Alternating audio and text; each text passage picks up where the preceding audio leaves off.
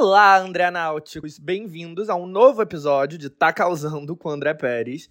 E hoje eu resolvi fazer uma coisa diferente e chamar uma amiga pra, sei lá, dar uma variada no formato habitual, trazer um extra. Então, eu resolvi fazer uma coisa singular e eu peguei uma fofoca que eu queria muito compartilhar com vocês, meus ouvintes, e resolvi contar para vocês através dela. Ou seja, eu conto pra minha amiga e ao mesmo tempo para vocês. E a fofoca, já posso adiantar, tem a ver com a Lia Michelle, a ex-estrela de Glee, que perdeu o papel dos sonhos dela por ser uma bela de uma escrota, mas depois meio que deu a volta por cima. E assim, eu não me interesso muito por Lia Michelle, muito menos por Glee, mas eu me interesso por fofocas caóticas com reviravoltas. Então, acho que vale a pena vir dividir essa deliciosa torta de climão com vocês. E apesar de eu não me interessar pela Lia Michelle em particular, eu me interesso e muito pela teoria de conspiração que diz que ela é analfabeta. Algo que, dado todas as evidências disponíveis, eu já deixei de considerar a teoria de conspiração e já levo para mim como um fato sacramentado. E tudo bem, não tem nada de errado em ser analfabeto. A Lia Michelle tem um milhão de defeitos, mas não saber ler não é um deles. Então, bom, isso é um pouquinho do que eu vou discutir com minha amiga. E a amiga que eu chamei, Mafaraz, o sotaque faz parte do nome artístico dela, é muito minha amiga. Então a gente acabou falando de tudo e mais um pouco, e ficou uma coisa bem doida. Mas é isso, experimentos, né?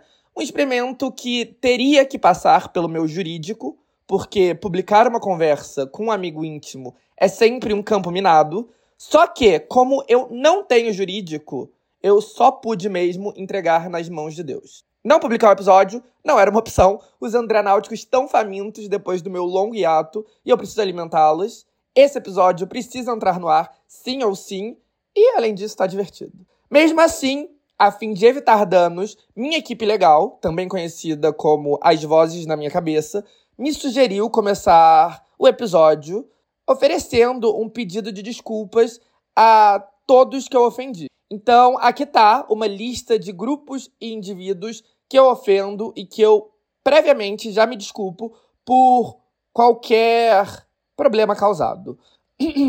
fãs de Glee, fãs de Maroon 5, fãs do Coldplay, gays geriátricos e gays millennials geriátricos. E eu também peço desculpas para os seguintes indivíduos: o ganhador de 6 Emmys, Ryan Murphy, e para a Spice Girl, Jerry Hallowell, também conhecida como Ginger Spice. Desculpa, tudo que eu falei foi no calor do momento, eu não tive a intenção de ofender e quem me conhece sabe. Agora, vamos respirar fundo e embarcar nessa louca aventura. Ah, gravar, tá. Gravar. Recording in progress. Ok. Mas por que ele não começou gravando automaticamente? Vamos, amigo, vamos que vamos. Travou Tô, aqui, okay. destravou. Tá, mas travou você. Tra... Eu travei também? Ou foi só você que travou? Eu que travei? Aham. Uhum. Ah, pra mim foi você que travou. Você ouviu? Ouvi, ouvi. Não, eu só tava tentando ver o que tava acontecendo com o som. Onde vai esse recording? Eu não tenho a menor ideia. A gente vai. tá, então, hoje a gente tá testando um novo formato, que eu não sei se vai, não vai ser fixo, mas assim, eu acho que muitos não aguentam mais ouvir apenas minha voz, nem eu mesmo aguento. Então hoje a gente vai tentar algo diferente. E vai ser o seguinte, se a amiga está aí, dá um oi. Oi. Oi. tá, então, eu vou contar uma fofoca para vocês, hum. o público, através de você, minha amiga. Hum, ok. E você não tem a menor ideia do que, que é, do que se trata. E assim, conhecendo você, você provavelmente é uma coisa muito. Tipo, não é uma notícia nova, mas conhecendo você, você não tem a menor noção do que se trata, porque você é uma pessoa ocupada. uh, eu concordo. Tá. Então tá. Mas bom, antes de qualquer coisa, vamos te apresentar tá? Uhum. Maiara, conhecida mundialmente pelo nome artístico dela, Ma Ferraz. E é assim, ela é conhecida internacionalmente. Mafuraz. e é internacionalmente mesmo, né, amiga? Você é um ícone internacional da edição de vídeo. Ela é uma das editoras de vídeo mais famosas de todo o planeta, uma referência na indústria. É, onde você tá, amiga? agora? Você tá na Califórnia. Na Califórnia, né? Porque foi difícil esse horário. É, Los Angeles. Sexta-feira à noite, eu poderia estar o quê? Roubando, fazendo pequenas fraudes, golpes, o tipo de atividade que eu costumo fazer na minha sexta-feira, mas não, eu tô aqui em casa, no Zoom, gravando com você, pois era o único horário que você podia na sua agenda. Mas tudo bem. É... Você é uma editora muito badalada, você também é tipo uma máquina, né, de ganhar prêmios. Eu nunca vi na minha vida alguém ganhar tantos prêmios. Quando eu fiquei hospedado na sua casa, me irritava, inclusive, porque sempre chegava prêmio e você não tava em casa. Então eu tinha que levar aqueles trambolhos enormes pela escada. Não cabia, tinha que Não botar no- cabia. Eu tive que transformar um no segurador de máscara. Que- Por que que essa máscara suja com Covid dá em cima? Não tinha Covid, amiga. Em defesa da máscara, não tinha Covid. É... Enfim, você tem muitos prêmios. Você tem Leões de Cannes, você tem Clios, você tem Web, você tem todos os prêmios da indústria, com certeza. O Oscar vem aí. Às vezes eu até suspeito se não tem assim. Vocês não tem alguma foto, alguma coisa do júri, sabe? Porque assim, como pode, amiga, ganhar tantos prêmios? Tem alguma chantagem. Tem alguma coisa aí acontecendo. Mas tudo bem. Não que eu não, não que eu desconfie do seu talento, entendeu? Mas assim, numericamente, amiga, é too much. Sabe? A gente vai. Eu vou fazer essa investigação em breve. Mas, inclu- inclusive, enquanto a gente tá gravando isso aqui, você com certeza já ganhou mais prêmios. Já, já fez alguma checagem? Você deve ter ganhado algum prêmio. Bota seu celular no, no modo avião, porque eu não quero ser interrompido por notícia que você ganhou prêmio. Que você precisa sair pra, pra averiguar. e além disso, né, amiga? Nenhum prêmio é tão valioso quanto me ter como amigo, né? Com certeza. Foi um com certeza muito, muito cheio de convicção. Né? Então, com certeza. Com certeza. Mas enfim, você é toda uma inspiração, amiga. porque Mulher, latina, lésbica, que dominou a indústria. E, amiga, todo mundo quer saber como você conseguiu fazer isso apenas com inglês intermediário. Amigo, você é a única pessoa que ainda vai no LinkedIn, por isso. Amiga, eu odeio o LinkedIn. Eu tive que ir lá. Eu esqueci que tava Por que, que tá inglês intermediário no seu LinkedIn, amiga? Você mora, você mora fora há 10 anos. Já deu tempo de você aprender inglês fluente. Ainda é intermediário, eu não preciso me comunicar. É só. Comunicação.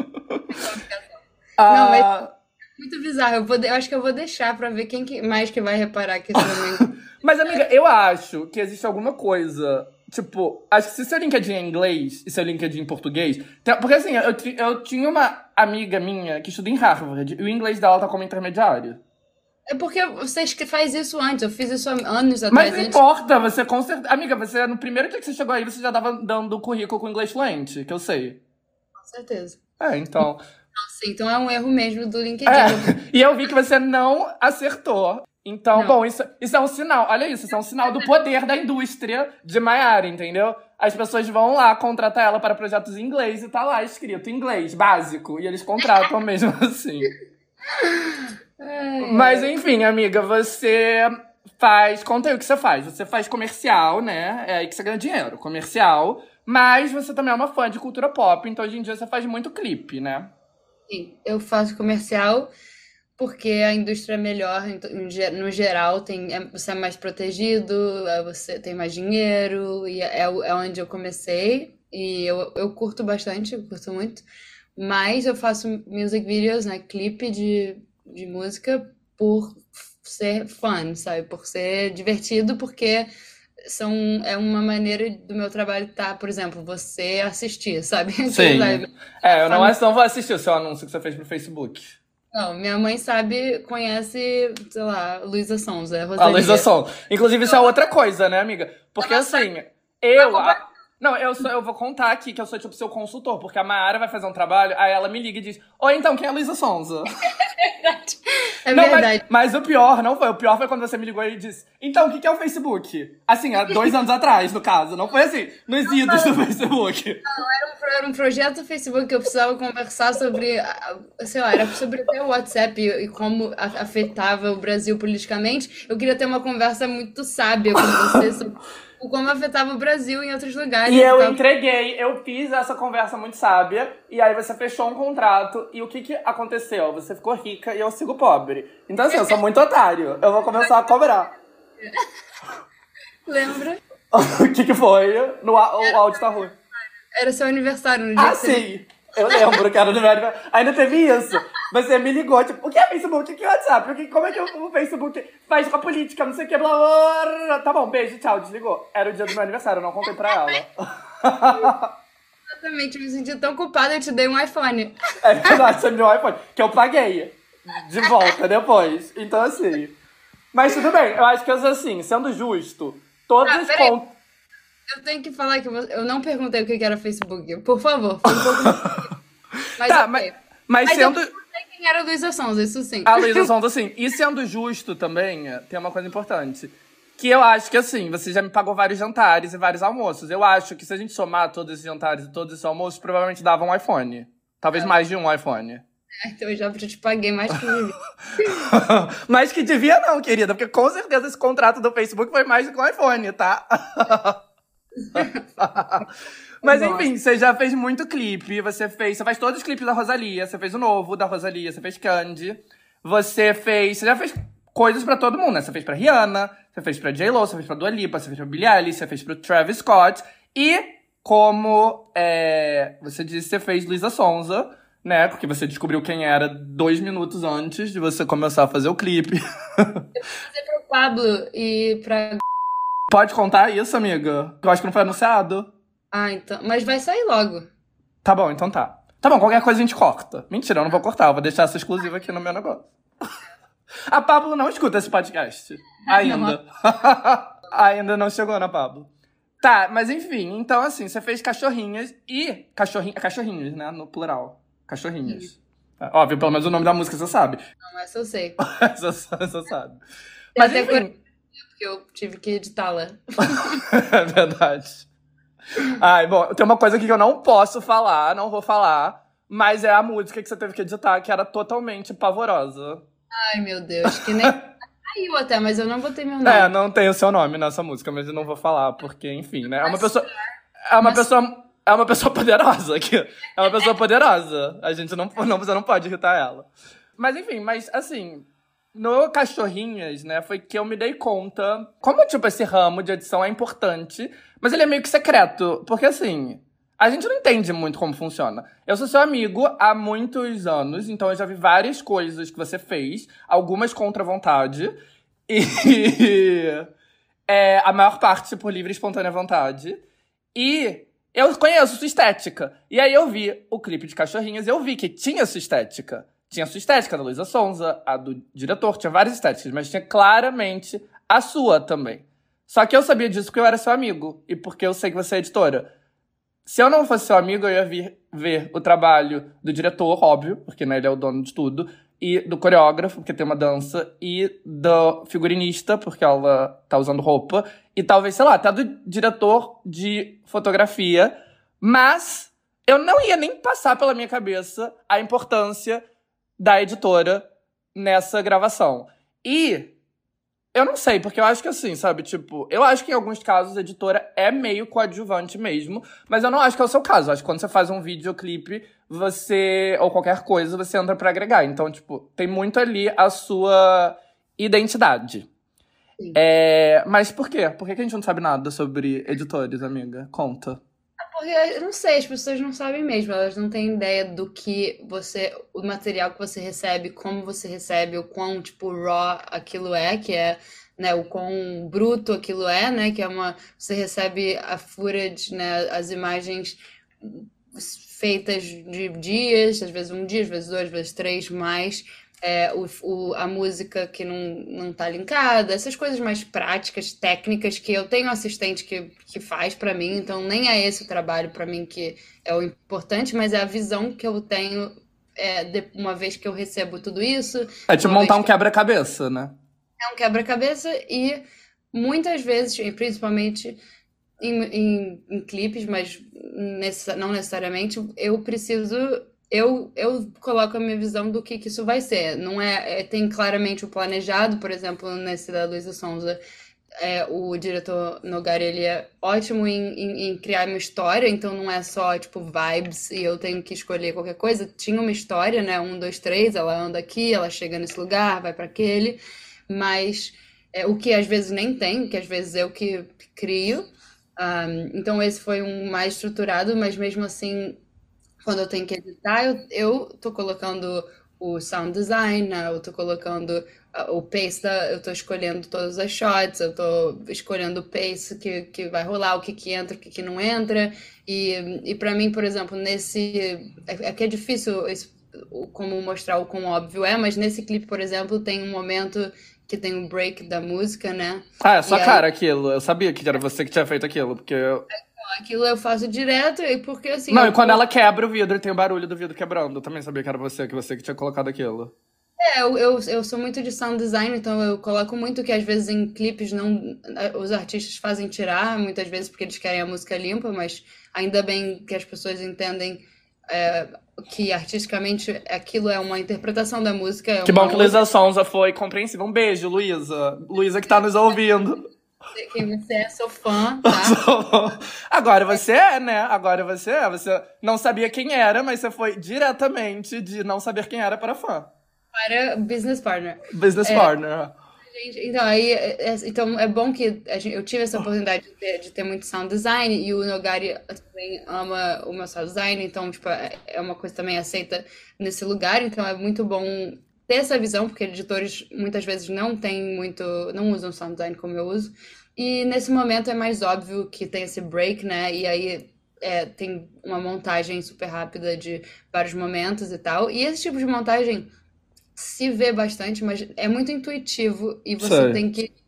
E é uma coisa muito, para mim, super divertida de fazer, super, tipo, like. É, não, eu acho que aquilo ali, quando eu vi aquilo, foi quando eu vi, a, claro, a sua identidade ali. Só que assim, aquilo ali faz muita diferença pro clipe. Então, assim, é, é isso. Você, como editora, faz muita parte da estética final daquele clipe. E eu sei, porque eu sou seu amigo e conheço seu trabalho. Só que acho que também tem uma coisa, amiga, que eu acho que é o Brasil em específico, né? Porque, tipo, aí fora, tipo, você é representado por uma agência enorme que só representa editores. Então, assim, você ganha bem, você tem muito prêmio.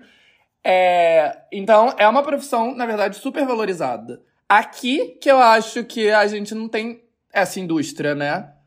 A gente não é. sabe conheço nenhuma post house, né? Uma casa de edição que você representa tipo editores. Aí você representa artista, né? Representa Sim. Ator, diretor, roteirista, tudo, mas não, mas não editor. E, e eu, eu, assim, não é que eu não entendo. Eu não, eu só realmente vejo que é, culturalmente não, não tá aí, né? Mas é Tem porque muito... eu acho também que é muito novo. Acho que mesmo aí para os Estados Unidos é relativamente novo. Tipo, novo, assim, tem uma década, sabe? Mas isso, em termos geral, é novo. A empresa acho que tem 30 anos, tipo, 20 Sei mas eu sei que eles, por exemplo, começaram muito com esse client services. Eles, tipo, é muito assim, você vai em casa de edição, post house, e é muito. Você senta, né? O cliente senta no sofá enquanto você tá editando, e tem mil client services e eles te mimam e tem tudo isso. Virou uma cultura que eu sei que a minha empresa foi meio que o começo disso em algum lugar. É, mas é muito vanglorizado, assim, tem muitos os, os, os, editores, em alguns, não todos, óbvio, mas viram meio que uns, uns stars, tem um stardom. sim, sim. É, mas que é daí, né? Daí. Tem um pouco na Inglaterra também, né? Na Europa tem um pouco disso. Muito na Inglaterra, muito na Inglaterra, muito em lá. Porque eu acho que é lá que começou tudo isso também, é. lá? Começou de lá, minha empresa era de lá, outras empresas, e meio que trouxe, trouxe pra cá, mas aqui tem muito mais dinheiro, muito mais preparo. Sim lá tem muito disso. E, e, e assim, é, é dando valor à visão criativa da, da, da, da edição, que é uma direção na pós-produção. Eu tô dirigindo de novo. Eu posso fazer o que eu quiser. Eu posso fazer ficar engraçado, moody, posso... Não, e eu acho, mas eu acho que é, tipo, tem tipos de edições e edições. Eu acho que tem o tipo de edição que é o comum aqui do Brasil, que é tipo, eu preciso de um editor, qualquer editor. Eu só preciso de um editor para obedecer minhas ordens. E o tipo de edição que é o que você faz, que você entra como uma partner na parte criativa e você, eles te contrataram especificamente, eles podiam contratar alguém muito mais barato que você, muito mais, sei lá, uma pessoa aleatória, só que eles contratam você porque eles querem que você leve alguma coisa para aquilo. Sim, e, sim. enfim, você e vários outros editores é, que existem aí no mercado daí, até aqui no Brasil, essa, bom, essa altura deve ter um ou outro também, mas é, eu acho mas... que aqui muito pra cá também, quando... É, pois é, exatamente. Tem que sair do Brasil, em geral, né? É, tem, tem editores brasileiros aqui representados que eu conheço, entendeu? E, mas tem que sair mesmo, porque, é, pelo menos por agora, né? Porque, Não tem oportunidade aqui. É, e, e, essa, e essa confiança e visão, sabe? Que você vai fazer, você vai fazer parte do projeto quase como co-diretor. Pelo menos é o jeito que eu, eu, eu encaro a edição, sabe? É isso, você tem que estar tá vindo para isso. E aí por isso que as pessoas vêm, eles vêm para isso. Sei. Se eu tô realmente fazendo um comercial super boarded, super, sabe, tipo, já estruturado, eu sei que tem mais limitações. É, um, é uma. Sim. É, eu tô fazendo um agora pra Holiday, sabe? Vai ser uma coisa. O que, que é Holiday? Uh, tipo Natal, tipo Holiday. Ah, tá, pro Holiday, você quer uma empresa. Não, Holiday Season, não vou falar tá, empresa. Tá, tá bom. Você já falou mais do que você devia, você não podia falar do Pablo. Pois, eu já, já, já tô cancelado, perdi o emprego. é, vai ser é, tipo uma empresa grande, nome grande, não sei o que, fazendo. Mas é Holiday, tipo, eu sei que eu não vou, sabe, conseguir botar tudo ali, né? Mas sei. eu vou tentar fazer um, um sound design maneiro, fazer alguma sei. coisa interessante, tentar uma transição, entendeu? Eu vou saber o nível que eu vou poder me colocar ali. Entendi. Então, mas eu tô sempre em um projeto que eu, eu, eu escolho, eu sou é, é, flattered, né? Que eu consigo escolher os projetos que eu tô, eu tenho opções e eu escolho os que eu sei que, assim, o, diretor ou a diretora ou o criativo, ou, tudo vai me dar essa liberdade de ser o melhor que eu sou e, e, me, e agregar. Sei. É, você gosta de trabalhar com pessoas que têm a mesma visão que você, porque isso não, tem, não dá certo, né? É, porque daí eu sei que eu vou ter mais liberdade. Ah. Mas então tá, então é isso. É, bom, eu ia perguntar se você podia adiantar alguma coisa, mas você já adiantou. Quando é que sai o clipe do Pablo Vittar? Quero muito ver. Eu não sei se eu posso falar. Mas, logo, é. sai em breve. Sai em breve. Você viu que hoje saiu uma nova música da Pablo? Hoje que a gente tá gravando, no caso. É. Com a MC Carol. Então, eu, eu Não vi... sabia. eu já tava despreparada. Ainda não. Tá, enfim, amiga. Chega de falar de você, esse podcast é sobre eu. Tá? Não é sobre você, é sobre minha. Tá bom? Mentira, é sobre cultura pop. Mas. Tá, mas Ah, enfim. vou- Peraí, vou fazer um, um comercial com a Rosalia. Pra que o comercial? Eu vou cortar essa parte, eu só quero saber. Da... Ai, que Eu não- tudo! Amiga, eu não vou botar. Eu não vou botar, porque eu sei o que acontece com a Rosalie. Não foi anunciado que ela tem contrato com a. Olha, amiga, eu tô salvando a sua carreira. Bom, eu não, eu não tô salvando a sua carreira porque ninguém escuta esse podcast, mas assim, just in case. Você pode falar que eu vou trabalhar com a Rosalia no, no comercial, não diz que, que de onde Sim, é. Faz... eu, eu vou blipar, exatamente, eu vou blipar, eu vou blipar. Tá, é... tá, então, é... Bom, deixa eu falar. A primeira coisa aqui que eu preciso também alertar aos meus ouvintes, tá? É que Mayara, ela mora fora há 10 anos, então ela esqueceu um pouco o português, tá, gente? Vocês têm que ser compreensivo, tá? Sorry. Não. Eu fui, eu fui, onde que a gente foi? A gente foi almoçar, quando você tava aqui em São Paulo. Aí você, posso ter um suco, por favor? E eu, tipo, Mayara, não é assim que se pede um suco. Só que a pior parte foi que você me perguntou, ah, é? Como é que se pede? Aí eu, tipo, não sei. Você não pode me explicar. Eu não sabia. Mas eu sabia que não era assim. Mas bom, tá, então. É. Tá, então outra coisa. Ah, tá, outra, uma coisa que você não pode fazer aqui, tá, amiga? É. Você, aqui você pode falar inglês, português, espanhol, a sua própria língua inventada. Mas você não pode chamar os Estados Unidos de América porque é brega. Os, meu, os andrenáuticos não gostam. Tá bom, Porque aqui a gente é muito anti-imperialista. Eu não posso prometer nada, amiga. Acontece, entendeu? É natural. a gente faz ao vivo. tá bom, tá bom. Mas vamos então agora falar um pouco da nossa amizade, tá? A gente se conhece o quê? Já tem 20 anos? Tá próximo de 20 anos, eu diria. E a gente é amigo desde o ensino fundamental, né, amiga? Sim, esse é, é assim. Esse é tipo quarta, quinta série, o quê? Quinta Sexta, série. quinta, sei lá, eu não lembro. Mas faz muito tempo. Uhum. E a gente se conheceu na escola Parque, né? Uma escola bem burguesia folclórica. Mas assim, eu acho que nem, nem eu nem você, a gente combina tanto com o estereótipo de lá, né? Tipo, a gente não fuma maconha. Não, não fuma. Mas acho que mentalmente, assim. Mentalmente, assim, eu sou super de esquerda. Cadê? Cadê? Aqui, mas muitos adesivos do Lula. Então, essa parte, sim. Lula livre, me... Lula, Lula livre. Mara, parou. Impeachment não! Dilma não vai ser impeachmentada. Ai, amigo, amigo, você realmente me dá todas as notícias que eu preciso. Então... Ai, amiga, mas assim, as notícias do Brasil era melhor que você não soubesse mesmo, né? Infelizmente, acho que você tá ciente. Você vai votar, né, amiga? Óbvio. Ah, bom. Tem Nova York só pra isso. Tá bom, mas é por um bom motivo. É, bom, enfim, o que eu tava falando que eu não fumo maconha? Bom, eu não fumo, mas é porque assim, eu gosto de uma coisa mais intensa. Eu gosto de um crack, sabe? Uma. Alguma coisa que faça eu sentir de verdade. Entendeu? O que é maconha? Maconha não é nada, é tipo água. assim, básica. É. Gente, é mentira, pelo amor de Deus, eu não fumo crack. É nada contra quem fuma, mas se você fuma, procure ajuda, porque a gente não endossa aqui. Tá, além da gente ter muitas histórias juntos, porque a gente é amigo há muito tempo, a gente tem muitas memórias coletivas da cultura pop, né, amiga? Porque a gente já foi em muito show junto. E aí, você sabe o que eu tava pensando?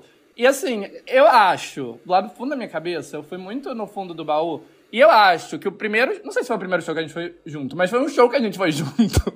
foi o show da Hilary Duff. Você foi nesse show? Eu acho que foi.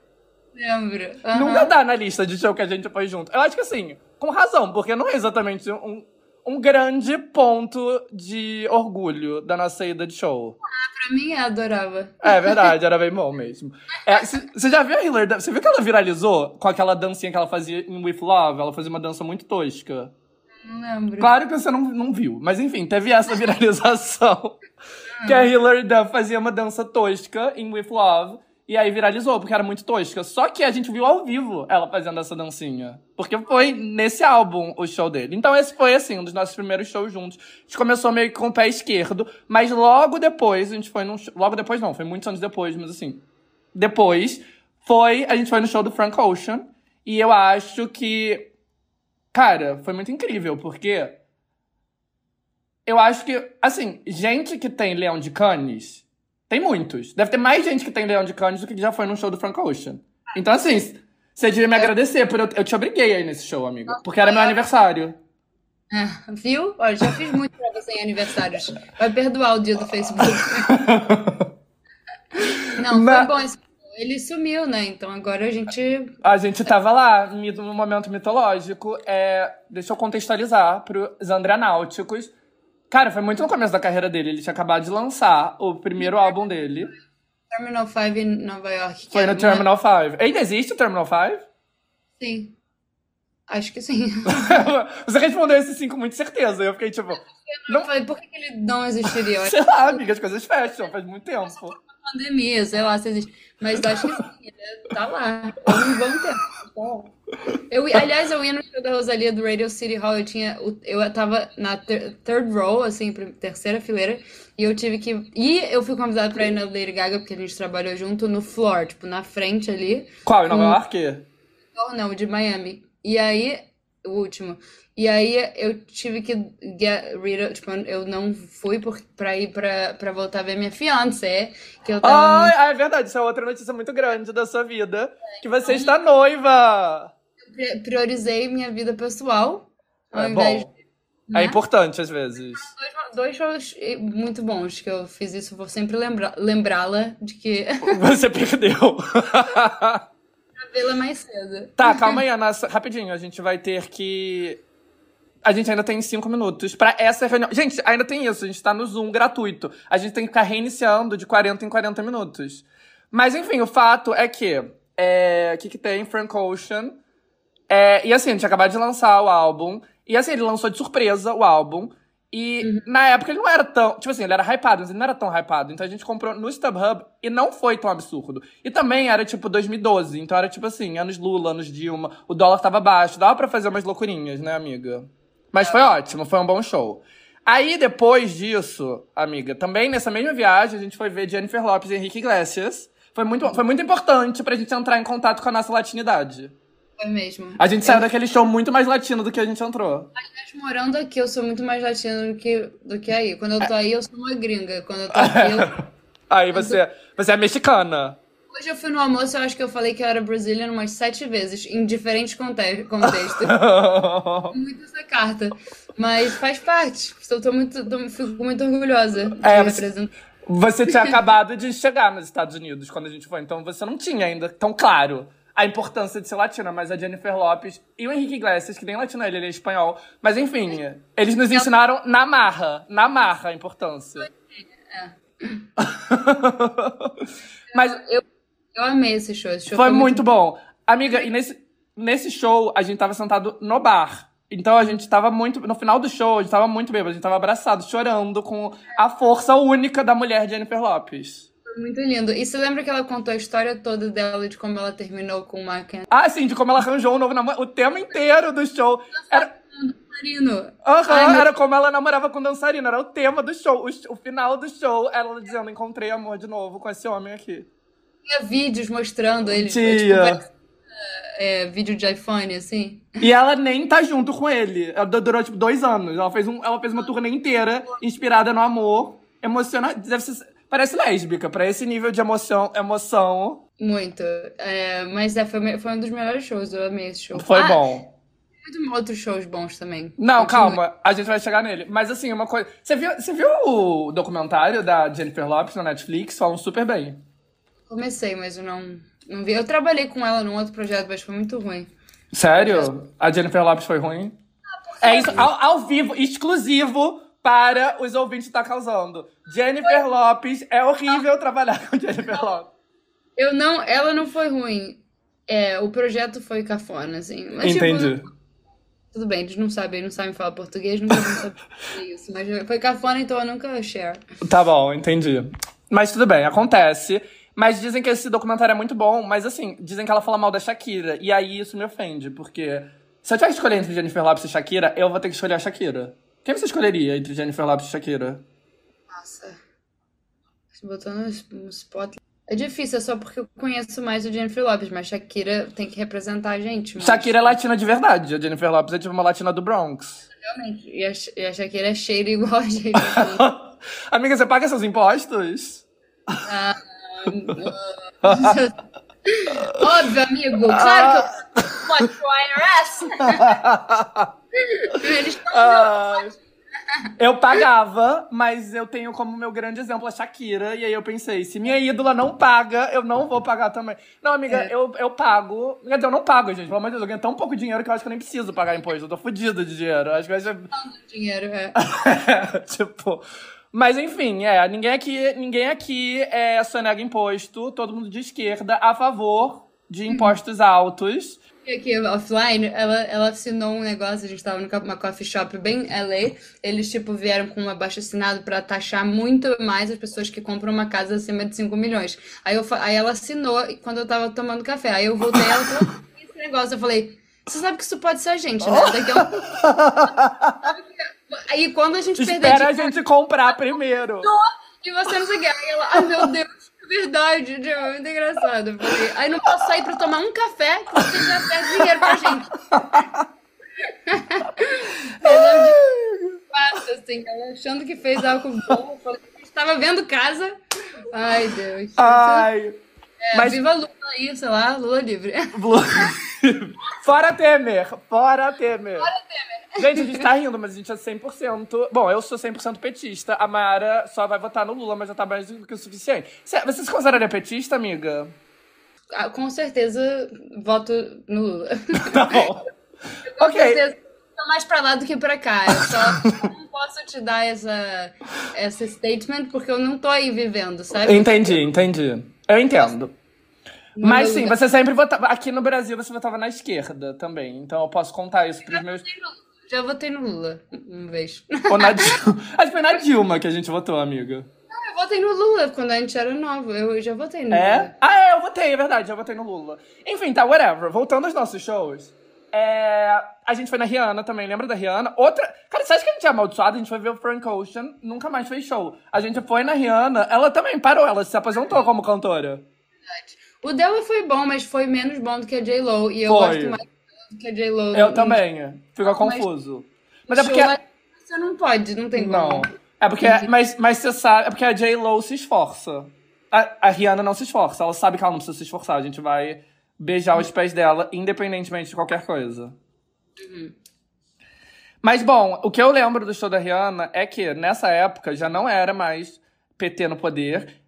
Eu estava pobre, o dólar valia muito, você também estava pobre, foi antes de você virar bem cedida, então a gente comprou, tipo, o ingresso lá na puta que pariu, porque era o que a gente podia pagar. Nem isso a gente podia pagar, na verdade. A gente só pagou anyway, porque a gente não tinha noção. E aí, a gente. Só que, tipo, tinha vários lugares vagos. Então, à medida que o show ia acontecendo, a gente ia descendo na arquibancada e ficando mais perto do palco. Então a gente ficava, tipo, caramba, economizamos 10 dólares. A gente descia mais uns quatro, uns quatro é. andares e economizamos 20, economizamos 30. Então a gente. Eu tenho uma história sobre isso, só que a gente tem três tá, minutos. Cal... Tá, conta, dá tempo. Hum, tá, eu tava no show da Sandy Júnior. Corta, mentira. pra Nova York. A gente foi, tipo, sabe, relembrar a vida. Aham, eu fui também, eu fui em Lisboa. Ah, então, eu fui com ela, com, a, com os amigos e a minha ex tava lá, era americana, né? E aí a gente tava, tipo, a Luana tava lá, minha amiga brasileira, não sei o que. Então a gente tava, tipo, todo mundo, todo brasileiro tava indo pra baixo, pra baixo, pra baixo, tipo, da arquibancada e ficando muito perto, assim. Tava geral, super mais perto do que eles pagaram, sabe? Já tava no floor e tava na arquibancada. E aí eu queria ir, mas eu juro, minha, minha ex ficava, tipo não, sabe, não, a gente pagou aqui, tipo, toda desconfortável, sabe? Aí eu falei, gente, mas a gente tá num show brasileiro, não é nem. Se fosse show americano, também. É, nossa, tava todo mundo pegando o suor da Sandy, sabe? E a gente lá sentadinho porque ela não queria. Falei, nossa, por isso que eu terminei. Mas é porque também ela não sabia da. da... por isso que eu tenho. Ela não sabia da, da, o valor que a Sandy merecia, porque ela não conhecia. Ela não sabia toda a história precisava correr ali com o povão e ficar né, é, na frente. Não. Mas foi, bem, foi bom esse show do Sandy Júnior, apesar da gente ter ido separadamente, em países separados. Foi muito bom. Tá, vamos começar outra, outra reunião. Deixa eu fechar aqui. Tá, então, e aí teve o show, né, que foi o melhor show que a gente foi, com certeza. Tipo, não só o melhor show que a gente foi junto, mas o melhor show que a gente foi, ponto final. Que foi. Que foi o quê? Spice Girls. Foi aonde? Onde foi? Manchester. Manchester, foi tudo. Você saiu de Nova York, eu saí de Lisboa e a gente se encontrou em Manchester para ver as Spice Girls. Foi tudo. A gente tava muito perto do palco, a gente viu de perto. Eu tenho, um você... vídeo.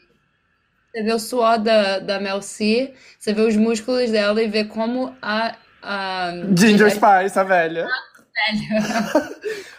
gente, etarismo é errado, mas a Ginger Spice é de direita, ela é uma grande fã da Margaret Thatcher, então tá permitido sim ser escroto com ela. Nossa, mas já foi muito visível que ela precisava fazer exercício. tipo, de um lado, sabe, a Mel C, tipo, killing it, e ela. Super... Não, e ela era muito magra ainda por cima, né? Tipo assim, dava pra ver que, que ela, enfim, sei lá, tava mal nutrida, coitada. Enfim, espero que ela esteja bem de saúde, mas realmente, no show foi bem perceptível, principalmente em comparação com a Sport Spice, que é a nossa favorita, né? Eu acho que ficou a nossa favorita. No sentido de que ela não conseguia se mover, ela tava stiff, não que ela precisava emagrecer. Não, não, muito pelo contrário, ela não precisava emagrecer. Exatamente. Ela precisava engordar, talvez. É, eu não sei, eu não sei, eu não sou nutricionista de ninguém, não posso falar, mas foi a impressão que ficou, né? A gente ficou com essa impressão, só digo isso. Mas, enfim, mas o show foi muito maravilhoso. Eu amei. E assim, sabe, tipo, o show realmente era incrível, sabe? Tipo, todos os shows que a gente foi eram grandes produções, mas a produção do show delas eu acho que fez muito sentido. Tinha uma estética anos 90. Enfim, foi maravilhoso. Esse eu acho que foi o ponto alto da nossa vida de cultura pop coletiva. Concordo. Tá, então tá. Então, bora pra fofoca, né? Vamos lá? É... Enfim, você se considera uma pessoa bem informada sobre os acontecimentos da cultura pop? Não, né? Eu já dei um spoiler. Você não é muito. Você, você trabalha. Você é uma pessoa que trabalha. Você não tem eu... tempo. Chegou a minha porque tá muito viral, sabe? Não, amiga, eu não acho. Eu acho que você é bem informada em alguns aspectos, sim. Primeiro que eu acho que porque você mora, tipo, em Nova York, em Los Angeles, então você tá muito no epicentro de muita coisa, né? Sim também através do trabalho também, você conhece muita coisa. Tipo, você trabalha com a Rosalia desde o começo, sabe? Praticamente. O Burma Boy, tipo, várias coisas chegam em você antes delas explodirem e você vira fã porque são bons e aí você, né, tá antenada. Mas eu te conheço há muito tempo e eu sei que, hoje em dia não, mas no passado, você era super bem informada, né? Você era tipo assim, ó, eu acho que é a pessoa mais bem informada depois de mim. Sim, verdade. Eu era muito não, você tinha, amiga. Você tinha um pôster do Zac Efron no seu quarto antes de High School Musical. Verdade. Ele é fazer Summerland. É, mas assim, foi, você foi do, do primeiro batch de fãs do Zac Efron do mundo. Ele tinha separado. Ele tinha dentes separados, é. E você. Você ainda se considera uma fã do Zac Efron, amiga? Não mais porque eu me, me encontrei no homossexualismo. Eu também, por isso que eu, me, eu continuo grande fã do Zac Efron. Sério, eu amo. Eu amo. Eu sou muito fã de toda a saga High School Musical. Já falei várias vezes nesse podcast o quão fã da saga High School Musical eu sou. Inclusive, já posso dar um spoiler, tá? Sobre a fofoca. Ela tem a ver, não com High School Musical, nem com Zac Efron, não diretamente, mas tem a ver, porque tem a ver com musical, tem a ver com essa vibe. Mas assim, é uma fofoca velha. Esse é a primeiro, o primeiro disclaimer. É, que não é recente. Fofoca recente. A fofoca relevante do momento é a do Adam Levine. Essa você tá ligada? É, tá ligado. Essa, tá, a gente sabe que tá bem viral mesmo. A, a, do Adam Levine, tá, amiga? Não tô falando da Avril Lavigne. Não, sim, sim, sim, sim. E não, da, e não da cara de Lavigne também, né? Não, da cara de Lavigne também não. Que também, né, coitada? Dizem que a cara de Lavigne tá péssima. Ah, ela tá mal, né? Não sei se ela, é, eu vi isso. Olha, eu vi, eu vi tudo. Ai, eu amiga, vi... você na verdade é muito, muito bem informada. Quem? Aquela, a outra, a, a, outra loira que tá, que tá fazendo o filme com Harry Styles, que saiu da casa dela chorando. Ah, Robbie, sim. É Margot Robbie, a Barbie, que vai fazer o filme da Barbie. É a Barbie, exatamente. Então, mas é. Ela viu de tudo, olha. Ah, tá super, super inteirada. Tá, mas então, pra quem não sabe, o Adam Levine, ele. Descobriram que ele tava traindo a esposa dele de muitos anos, porque uma Instagram model de, tipo, 20 anos de idade revelou tudo no TikTok. E o twist mais bizarro dessa história é que ele queria colocar a, a, a esposa dele, que é a Behatia Prislu, que é uma modelo da Victoria's Secret, tá grávida, e ele queria colocar o nome da amante no filho que ela tá esperando. Twisted, né? Bizarro. Mas eu acho também que eu acho, eu li em algum lugar e eu acho que resolvi acreditar que eles tinham um relacionamento aberto. Então talvez nem seja um grande problema ele estar tá fazendo isso. Acho que só não era para ter vazado, não sei. Mas eu não gosto do Adam Levine, ele sempre me irritou. É, eu sou um hater, né? Eu odeio tudo. Você notou isso? Eu odeio tudo. Sim. E uma das coisas que eu odeio. Eu sobre você. é. E uma das coisas que eu odeio é o Maroon 5. Eu acho muito tosco. Você é uma fã do Maroon 5, amiga? Não. Mas fui, como todos fui, nós. eu também fui. Amiga, isso é uma coisa importante da minha história. Em 2004, eu comprei o CD deles. Deve ser o último CD que eu comprei, porque eu acho que depois de 2004 eu nunca mais. Mas eu, eu... acho. Ah, desculpa te interromper, mas sou mulher, então eu posso. Mentira, corta isso. eu. Men's, womansplaining. Womansplaining aqui no meu podcast, não.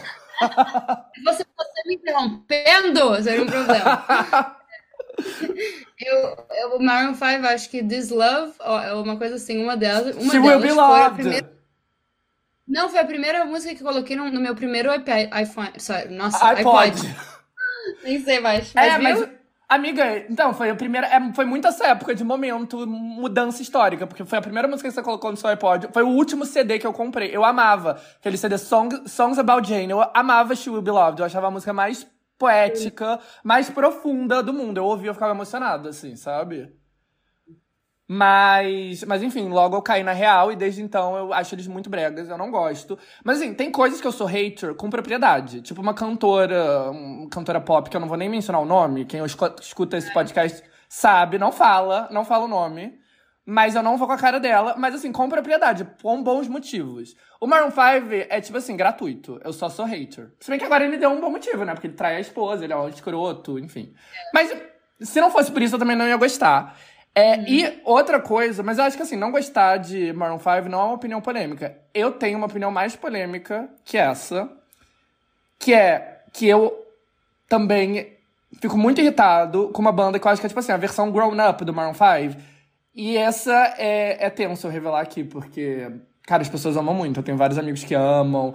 Mas eu vou falar, né? Porque meu compromisso com a verdade. Eu acho Coldplay muito tosco, amiga.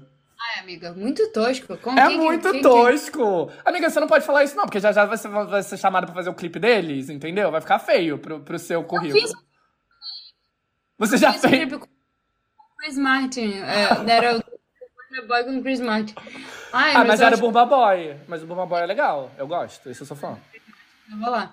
É, era um featuring. Mas eu, não, eu acho cafona. Eu gostava na época do começo, né? Foi maneiro, mas não dá Sabe mais. o que, que me lembra?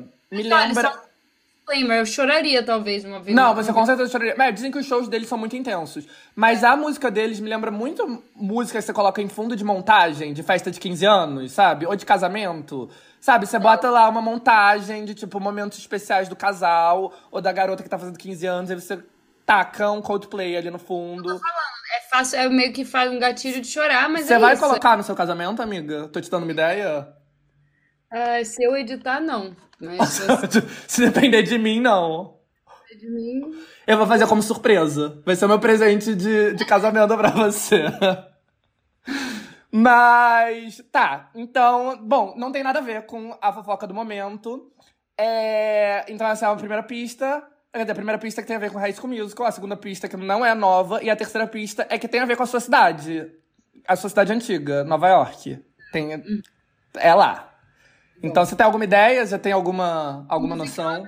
Que não é do Coldplay. Não, não é do Coldplay. Tem, tem um musical do Coldplay? Não, é porque você falou de musical. Ou Coldplay em Nova York, que não tem nada a ver com Coldplay. Eu não sei o que o Coldplay tem a ver. Ah, não tenho ideia, não. Não sei o que é que você vai falar. Tá, então. Você já viu aquele filme Funny Girl? Sim, Funny Girl não é Funny Face, tá? Não é o com a Audrey Hepburn, é com a Barbara Streisand. Sim. Ah, eu são- sei que a mulher de Glee vai fazer na Broadway Funny Girl. Essa. Não, Isso, é isso. Mas você sabe.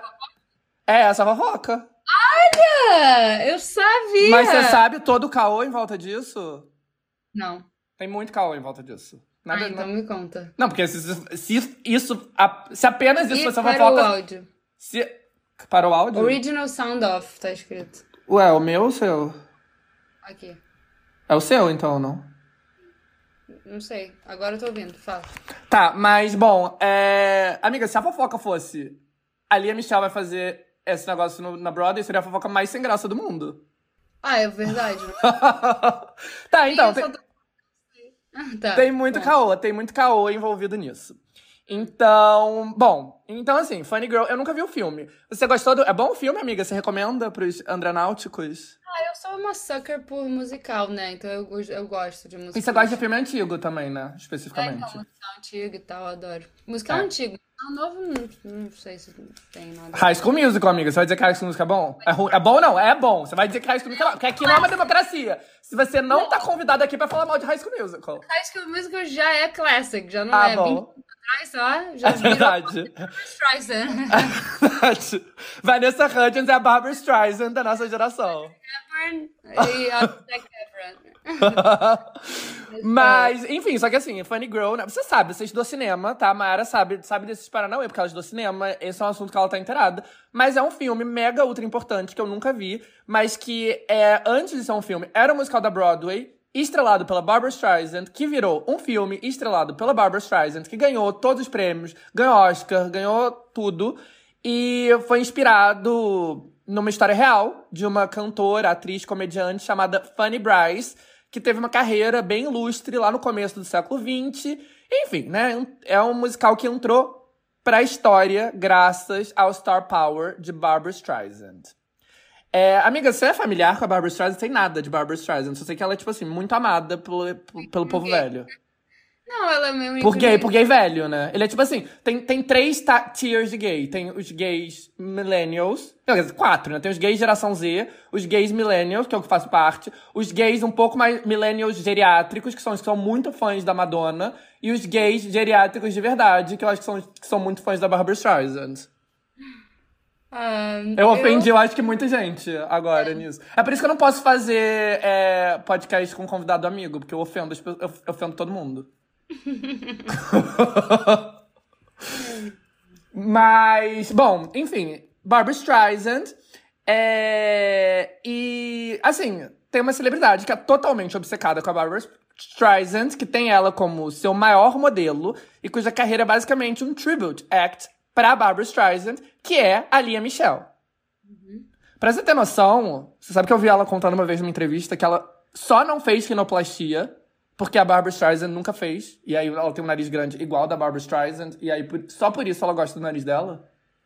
Ah, isso é uma coisa boa. Não, é uma coisa boa. Eu não tô dizendo que é uma, não é uma crítica de jeito nenhum.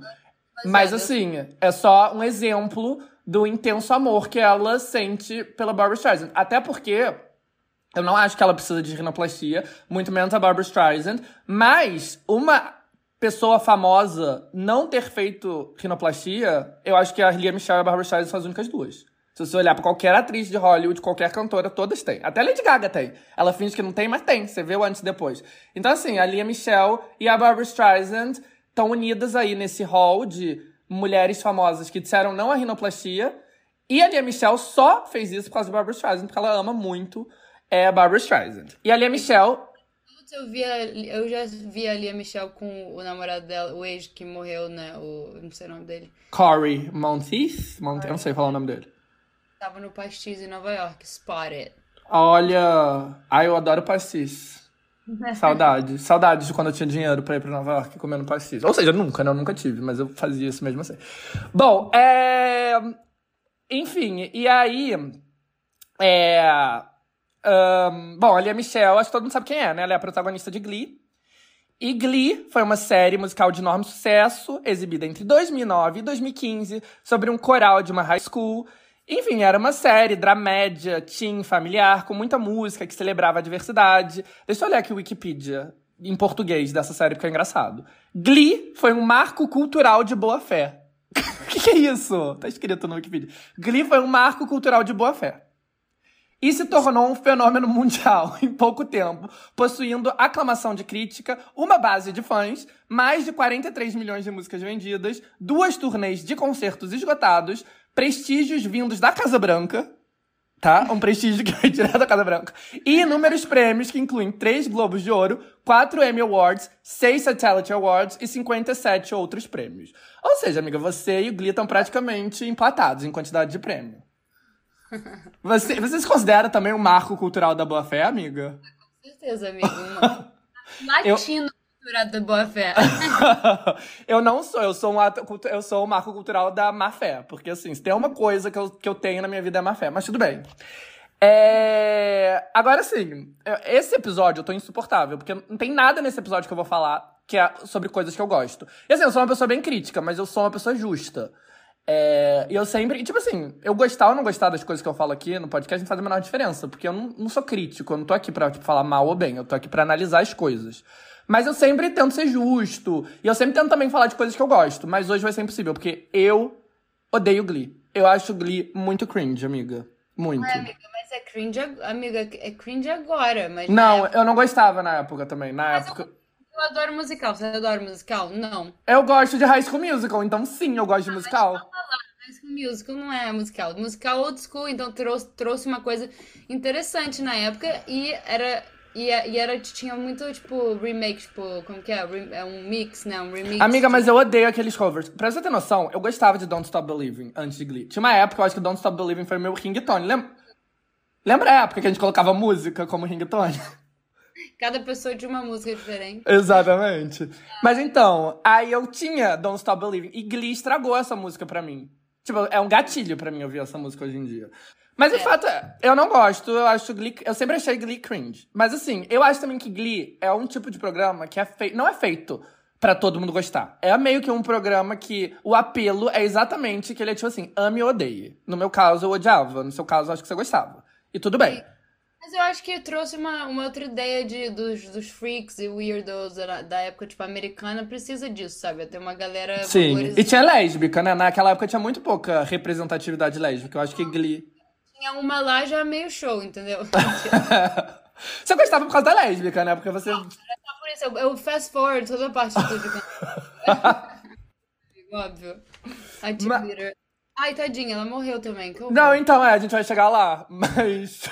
Amiga, você me lembrou, dessa maneira que você falou, você me lembrou. Você viu o vídeo da Narcisa que eu te mandei, dela falando que o cara se jogou pela janela, só que ela fala num tom tão, tão blazer que o, o Amaury Júnior que tá entrevistando ela cai no riso.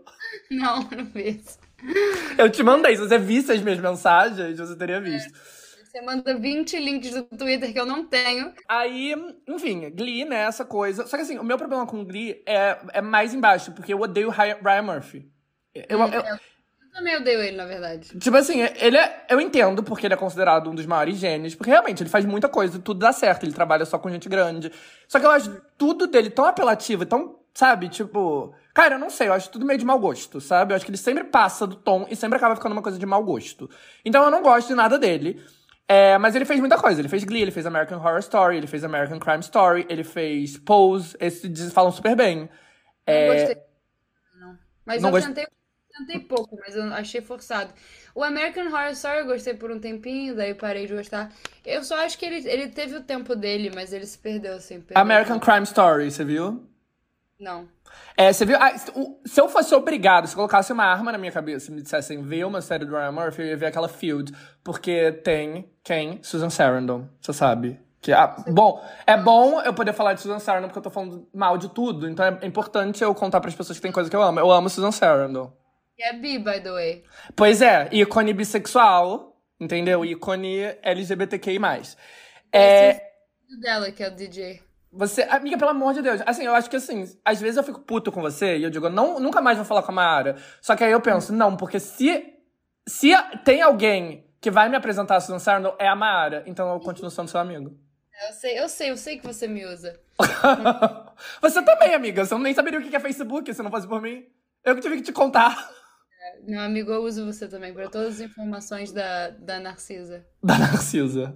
Mas, é, mas assim, eu sou Ryan Murphy fóbico, só que tem uma exceção, que é o filme Comer, Rezar, Amar. Já viu esse filme? Não. É com a Julia Roberts. É assim... E, play, e Pray Love. Que é? E Pray Love. Em inglês. Amiga, é. É a mesma coisa. Mas você já viu? Você viu? Per, perdão, Comer, Rezar, Amar eu sei que você não viu. Eat, Pray, Love, você já viu? Já. Eu já fui até na pizzaria em Nápoles que eles vão. É boa? Ah, eu nem achei tão bom, mas eu entendo. Eu... Sabe por que, que ela é boa? Aqui, oh. uma, uma, fofoca, uma informação. Oh. Porque parece que o tipo de tomate que eles fazem na região é tipo é uma terra especial para um tomate especial. Então é o tomate, não é nem a crust, nem nada, é o, o tipo de tomate. E eu fui, mas eu não amei, mas eu era uma, também uma criança, né? Vou saber o paladar dessa. É. Não, e também. Bom, enfim, sei lá. Mas o que eu sei é que, assim, eu gosto desse filme. Só que eu me dei conta que eu adoro esse filme, só que eu nunca vi ele inteiro, eu só vi a parte de comer. Acho que se eu chegasse da parte de rezar, eu não ia gostar. Ah, você não viu? Tem um brasileiro, né? Que é, que é, o Javier Bardem. É, que é, não é brasileiro, é. a autora virou gay depois, né? É uma história real, mas ela virou gay e a mulher dela morreu de câncer. Calma, eu tô confuso. A mulher de quem? A autora. A autora. A autora virou sapatão, a Julia Roberts da vida real. É, virou sapatão depois disso. É, e, ela, e a mulher dela morreu de câncer. Foi, foi mó triste. Nossa! Nossa, eu achei que eu ia te contar uma fofoca. Você tá me contando muito mais fofoca do que eu. Tô, tô sendo humilhado no meu próprio podcast. A dela é boa também. Nunca vi, nunca vi. Eu só vi. Amiga, a única coisa que eu vi foi a parte de comer, de comer, rezar, amar. E eu adorei. Eu achei ótimo. É, eu nem. E assim, sabe o que é engraçado? Que vendo esse filme, eu pensei em várias. Tipo assim, eu tava vendo esse filme, eu pensei, nossa, esse meu amigo X vai amar. Nossa, esse filme é a cara da minha amiga Y. Porque, eu não sei, é meio que um comfort movie que combina com muita gente. Então, enquanto eu tava vendo o filme, eu tava mandando mensagem pra todo mundo, tipo, você viu esse filme? Você vai amar. E todo mundo já tinha visto, obviamente. Porque, enfim, eu nunca vejo filme, eu vejo filme atrasado. Eu vi Comer, Rezar, Amar esse ano. E eu não vi inteiro. Mas, enfim, é isso. É do Ryan Murphy. Então fica aí com essa informação. Sabia disso? Pois é. Então, até ele tem coisas boas. Mas, bom, voltando pra Glee. Glee foi um sucesso, mas também foi muito caótico. Ele teve um bastidor cheio de drama. O que, assim, eu até pensei, é compreensível, porque é uma série de adolescente, cheia de adolescente. Só que, assim, todos eles tinham, tipo, 35 anos de idade, né? Essas séries adolescentes nos Estados Unidos, o adolescente mais novo tem 28 anos de idade. Então, eles eram todos adultos, crescidos, mas, por outro lado, eram adultos americanos. E você que mora aí há 10 anos, a gente sabe que é um povo com todo respeito, problemático. Não que o brasileiro não seja. Mas, porra, o brasileiro tem motivo para ser problemático. Olha que. Bom, se bem que o estadunidense também. Tá bom, não vou aqui ficar julgando problemas ali. Todo mundo tem direito de ser problemático. Mas se tinha alguém que abraçava com muita vontade é, isso de ser problemático, foi o elenco de Glee. Os bastidores eram caóticos. Um ponto até que chegou a virar, tipo. Cara, é bizarro, porque tem três coisas que aconteceram, todas foram muito pesadas, né? Tem o, primeiro tem o caso daquele cara que era. Como era o nome do personagem dele? Puck, Puck, Puck, Puck. Puck, que ele foi descoberto que tinha pornografia infantil no computador dele. Aí ele foi demitido da série. Tô, né? Ele se matou, exatamente, ele se matou é, enquanto tava tendo julgamento. Bizarro. A história toda é horrível. É, e depois teve o próprio Corey Monteith, Monteith, eu não sei falar o nome dele, mas que é o protagonista. Ele era o namorado da Lia Michelle na série e na vida real. Ele era o protagonista e ele morreu de overdose de heroína enquanto a série tava no ar. Uhum. Então, pesado. E aí teve outro caso que foi, tipo, uns cinco anos depois do fim da série, foi na pandemia, foi em 2020. Que foi o caso da Naya Rivera, né? Que era uma das é, líderes de torcida lésbica. Ela era, tipo, lindíssima ela, né? Ela era linda. Ela é latina? Deve Ah. ser, né? Rivera. Hum, Acho que é, mas eu esqueci de onde. Mas Não sei. enfim, eu sei que ela é. Ela. E ela, cara, a história dela eu acho muito triste, porque ela foi. Ela saiu pra andar de barco com um filho, tipo, de dois anos, e ela foi dar um mergulho e ela afogou. Bizarro, né? Mas é muito estranha essa história também, porque. Não, eu não sei, de repente ela teve alguma seizure, alguma coisa a mais. É, Aliás, não. eu- Eles não acharam nada, né, no corpo dela, só afogamento, mas, tipo, é muito estranho que ela afogou, assim, sabe? É, Deixou, pois é. assim, sei lá, foi muito, muito estranho. É muito. É, mas a história é muito triste, porque, cara, assim. Ai, não sei, é muito pesado, né? Você imagina um bebê. Ai, enfim. Muito triste. Mas o fato é que, apesar de tudo, todas essas coisas horríveis acontecendo, tinha uma coisa que era um caos constante nos bastidores de Glee, que todo mundo odiava, que era Lia Michelle. Ai, Dizem que Lia Michelle era insuportável, impossível de lidar. Só que é, o personagem dela também era assim, não era? Então ela era basicamente a versão da vida real. Do... Ela era o personagem dela. O que na, na, numa série de TV é divertido, mas na vida real é tipo, ninguém aguenta. Só que tinha uma pessoa que aguentava e amava, que era o Ryan Murphy, que era o criador da série. Ele achava maravilhoso que a atriz era a personagem insuportável que ela interpretava. Só que, enfim, todo mundo odiava ela. E, além de todo mundo odiar ela na indústria em Hollywood, ela também era super odiada na Broadway. Porque ela começou a carreira dela fazendo Spring Awakening, aquele musical. Ela fez parte do elenco original desse, desse musical da Broadway durante anos, junto com aquele cara. Como é o nome? Aquele cara que faz tudo. É, tem, tem o nome dele aqui na pauta, que é. Jonathan Groff. Por isso que eles são melhores amigos até o. Ah, Eles eram. ele- eu já vi ele na Broadway. O que, que ele fez? Hamilton. É, foi. Ele fez Hamilton. Mas. E ele faz o, o Olaf. Sabe o Olaf de Frozen? Ah, é legal. É ele. Mas ele é melhor. Frozen, da Frozen. Frozen. O outro da Frozen. da Frozen.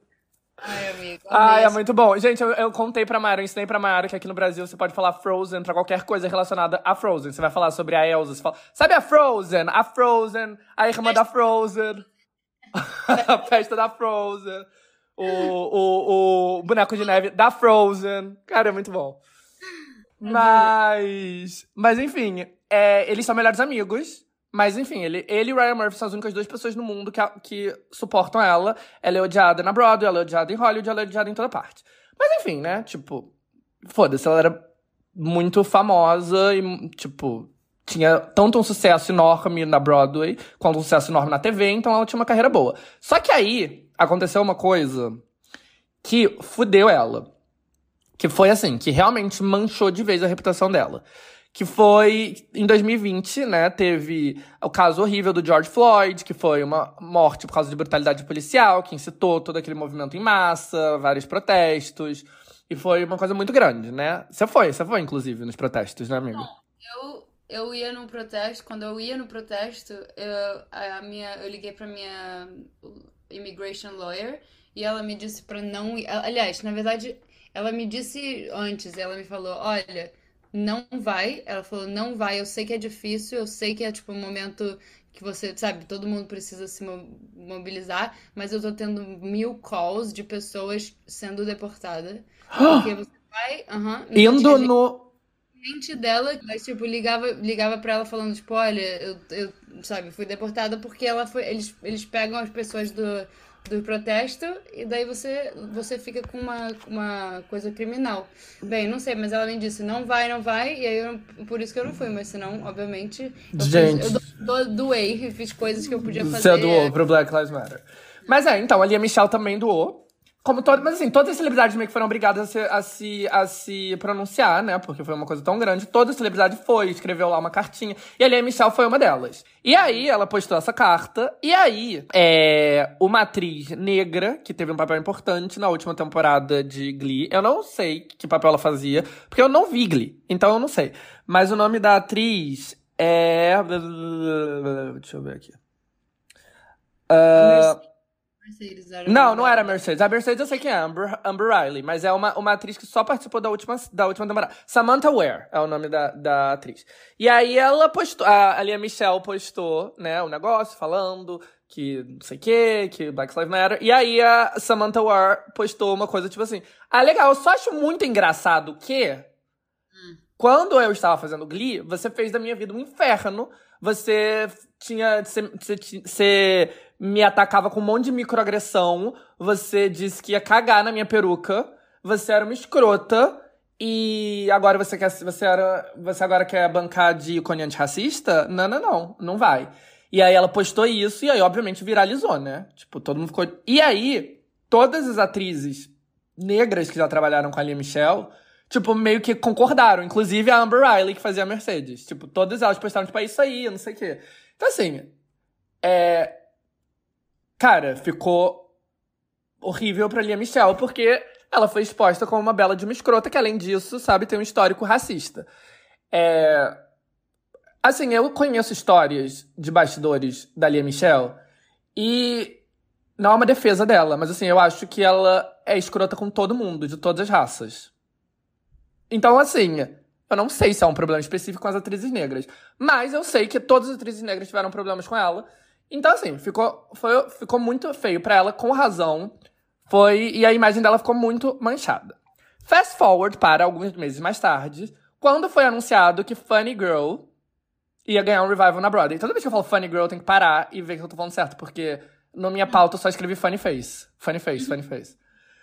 Mas. E assim, isso é um super big deal, porque é, eu descobri na minha pesquisa que Funny Girl teve uma adaptação da Broadway com a Barbara Streisand e depois nunca mais voltou pra Broadway. Então, assim, sabe, tipo, esse revival era, tipo, um grande momento na história da Broadway. E. Enfim, quem era a pessoa mais óbvia pro papel? A Lia Michelle. Era, tipo assim, ela tão óbvia pro papel que tem um storyline em Glee que é ela se matando para conseguir um papel em Funny Girl e conseguindo. Porque ela é muito fã de Barbara Streisand, o tom dela é muito o tom da Barbara Streisand. Enfim, tipo, é o papel que a Lia Michelle nasceu para interpretar. Então, tipo, todo mundo ficou. Será que o papel vai pra Lia Michelle? Só que ela tava super cancelada. Ela tava canceladíssima. Então, o papel não foi para ela. O que gerou muitos memes e gerou muita gente, tipo, celebrando, porque foi um momento de karma, né? Tipo, bem feito que você se fudeu por todas as coisas escrotas que você fez. E ao invés de o papel ter ido pra ela, foi pra uma atriz chamada Beanie Fieldsten. Você sabe quem é a Beanie Fieldsten? Não. Ela é uma atriz em ascensão, que assim, é o oposto da Lia Michelle, no sentido que todo mundo gosta dela. Sabe? Ela é fofa, ela é. Tipo, ela é fora dos padrões, ela é tipo uma atriz plus size, ela é lésbica, e ela fez. E ela só fez, tipo. Filmes assim, sabe? Tipo, filmes indies que as pessoas têm muito carinho. Então ela protagoniza.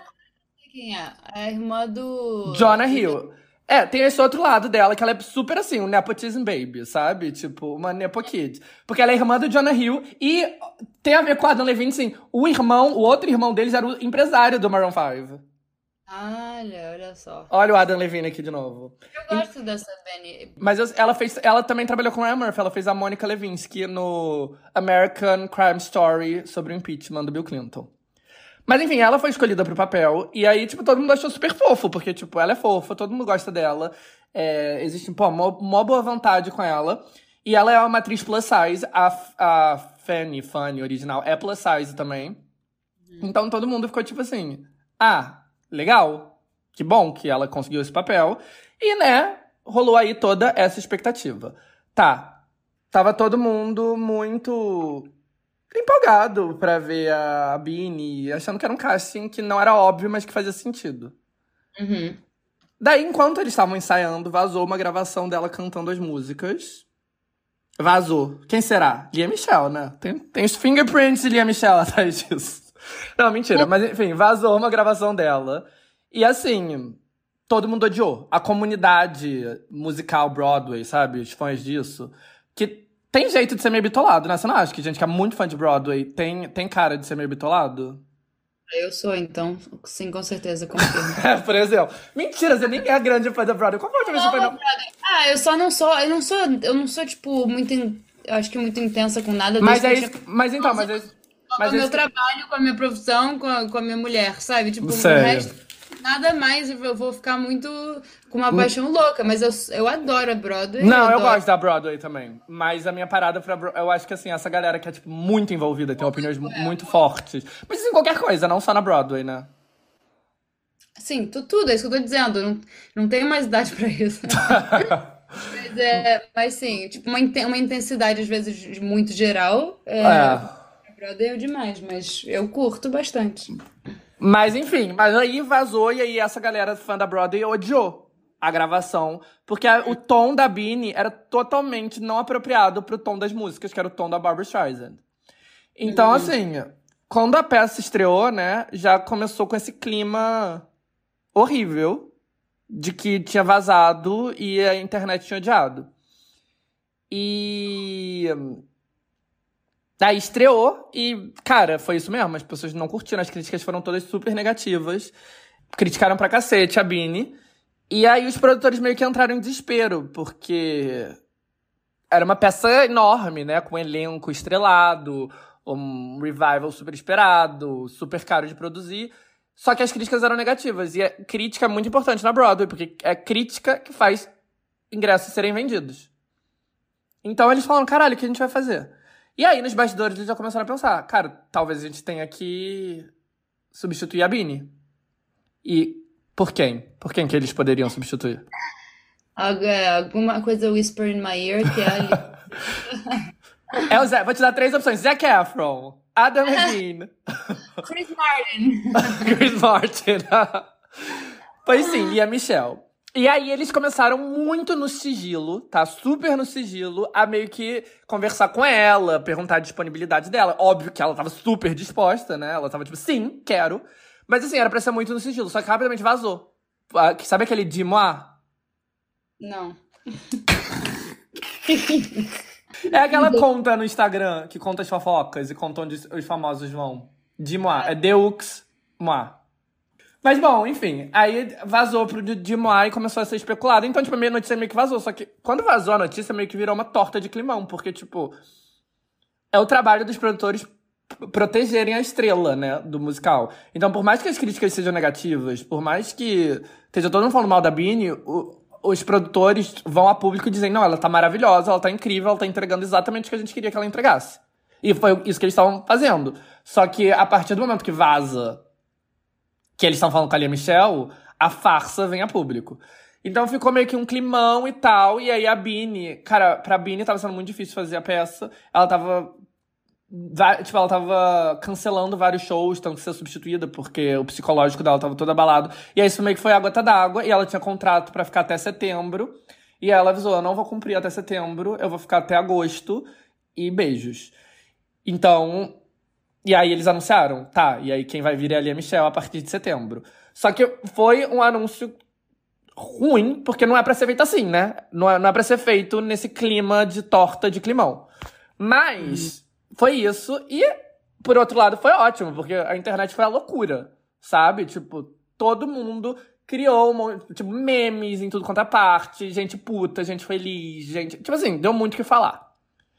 É... E aí, bom, resumo da ópera, finalizando aqui essa fofoca. Esse anúncio foi em julho. Ela parou de fazer em agosto. Em setembro, Lia Michelle estreou. Lia Michelle estreou, inclusive, acho que semana passada, semana retrasada. Eu sei que foi na mesma semana que teve aquela pré-estreia do filme do Hairstyle, sabe? Outra fofoca doida. Essa você sabe, essa foi uma fofoca tão. Nossa, é... do Chris Pine, uh, Chris Pine. Né? Aham, uh -huh, do Don't Worry. Inclusive, isso vai ser assunto aqui pra outro episódio, tá causando. Vem aí. Mas. Então foi uma semana muito doida para as redes sociais, porque foi a estreia da Lia Michelle em Funny Girl e a pré-estreia de Don't Worry Darling. Mas o fato é que, assim, a pré-estreia foi um sucesso, óbvio, porque, tipo, ela nasceu para interpretar esse personagem. Ela tinha o tom perfeito, ela tinha tudo. É, então teve o Ryan Murphy tava lá, e aí todo mundo aplaudiu de pé. E a, no última semana da Bini, a peça lucrou tipo 800 mil dólares. Na semana dela, lucrou 1 milhão e 600. Lucrou não, é... Não foi lucro, né? Foi arrecada... arrecadação em bilheteria. 1,6 milhões de dólares. Então, assim, deu super certo a primeira semana. No final das contas, quem ri por último ri melhor. E quem riu por último foi a Lia Michelle. Então, a gente pode ver aí que karma talvez não seja real. Só que tem um twist. Logo depois da primeira semana, ela pegou Covid e agora ela tá afastada da peça. Olha lá. Então não sei, né? Karma tá aí, é um karminha. É um karminha. Pois é, é essa fofoca, amiga. Só que assim, tem um apêndice a essa fofoca, que eu acho que é a parte mais relevante de todas, que é que Michelle é analfabeta. Olha. Você sabe disso? Não, Você não conhece a teoria de conspiração? Ah, é uma teoria de conspiração. Mas é uma teoria de conspiração que com certeza é verdade, amiga. Por quê? assim, essa teoria de conspiração nasceu, tipo, é um vídeo de 40 minutos que eu nunca assisti. Eu assisti um TikTok que resumia o vídeo. Aí Mas. Já... Não. Assim, eu não, não, comecei não acreditando. Mas, basicamente, a origem dessa teoria de conspiração é absurda. Tipo, não tem nada para acreditar. É que a Nayara Rivera escreveu uma autobiografia e ela fala mal da Lia Michelle na autobiografia, porque todo mundo que já trabalhou com a Lia Michelle, tirando três pessoas, odeia ela. E aí, ficavam muito perguntando pra Naya Rivera o que ela achava da Lia Michelle, sobre a Lia Michelle, e a, Lia, e a Naya Rivera só respondia: vão ler o livro. Não vou falar disso, vão ler o livro. Só que, como a Lia Michelle nunca comentou nada sobre isso, as pessoas concluíram que ela não leu o livro. E, portanto, ela era analfabeta. Um stretch. Eu acho que é um stretch. Só que aí eles foram meio que atrás de coisas. E aí eles pensaram: tá, ela ficou quatro anos fazendo do Spring Awakening. Por que, que ela ficou quatro anos fazendo Spring Awakening? Porque ela só teve que decorar uma vez. E aí ela podia fazer, ela não precisava ler mais. E aí tem um vídeo dela lendo um livro para crianças, sendo que assim, uma orelha dela tá tapada. Então a teoria diz que tem o quê? Um ponto eletrônico lendo para ela, porque ela não Olha. sabe ler. Hein? Conspiração é muito bem feita aqui nos Estados Unidos. não, e, e, e, Só que assim, realmente, ela não parece estar tá lendo, sabe? Tipo, você vê ela falando, ela tá lá entonando, ela sabe de cor o livro, mas não parece que ela tá lendo o livro. Uhum. Então, concluíram que é isso. Ela não, não, não sabe ler. E que. E, e ela. Muitas das captions dela no Instagram são só emojis. Então concluíram, claro que são só emojis, porque ela não sabe escrever, ela não pode escrever uma caption no Instagram que não seja emoji. Só que algumas ela começou a escrever. E aí as pessoas concluíram que é a assistente dela escrevendo. Então, quando é uma caption que só tem emoji, é a Michelle. Quando é uma caption que tem, que tem coisas escritas, é a assistente. E quando é uma que tem. É... quando é uma que tem coisas escritas e emojis, foi a assistente, mas quem escolheu os emojis foi a Michelle. Faz muito sentido. Eu, agora eu sou uma believer. Mas, amiga, não, calma, que fica melhor ainda. Aí, né, essa conspiração é, saiu do controle e a Lia Michelle virou o rosto oficial do analfabetismo. Então tem, tipo, vários memes. É tipo assim, eu quando a porta desempurre e eu puxo. Aí tem uma foto da Lia Michelle, sabe? Tipo, ela virou assim, todo meme. Tipo, nem li. Aí tem uma foto da Lia Michelle, sabe? Tipo, ela virou o rosto oficial de memes sobre analfabetismo. Ai, eu nunca vi. E aí, mas por que que eu acredito? Eu acredito por dois motivos. Primeiro que ela deu uma entrevista pro New York Times e aí perguntaram pra ela, você sabe ler? E aí... Hum. New York ela... Times rebaixou a conspiração. Amiga, a conspira... é uma conspiração forte. Realmente, é uma conspiração que tá em todos os cantos da internet. É, ah. E aí ela falou, cara, você acredita que estão falando isso? Eu, eu sou vítima de vários boatos sem nenhum tipo de fundamento. E eu não ia ter que passar por isso se eu fosse homem. Foi essa a resposta dela. Então você notou o que ela fez na resposta dela? Ela não negou. Oh. e aí, além disso, aconteceu uma coisa ótima. Sabe, sabe que é a Jamila Jamil? Sei, eu odeio ela. É, nossa, ela é. De... Cara, eu odeio a expressão descanso militante. Eu tenho que eu, eu, eu sei de uma pessoa próxima de mim que trabalhou com ela. Ela é tipo a Lia Michelle, então. Não, Odiada. ela super grossa, super escrota, assim. Olha, ela, pra mim, tá blacklisted. E já ouvi falar também coisas ruins, mas eu tenho, Não. tipo, first hand, ela num Zoom sendo uma idiota, sabe? Sei. Tipo... Não, e eu sei que ela, assim, tipo, eu tenho aquela expressão, descansa militante, que é quando a pessoa tá militando tanto que tá insuportável. Eu sou super contra, porque eu sou a favor de militar em relação a tudo e ver problema em tudo. Eu acho que, tipo, é justo, tudo é meio problemático mesmo. Só que tem a exceção, que é a Jamila Jamil. A Jamila Jamil é a expressão descansa militante em forma de pessoa.